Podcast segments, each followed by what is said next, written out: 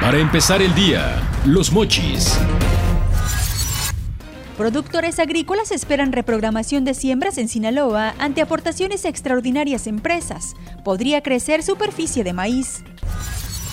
Repuntan casos de violación en Sinaloa, tanto mujeres como hombres son vulnerables. No les pagaron y sacaron su cosecha. Agricultores del Valle del Carrizo sacan producción de trigo de bodegas.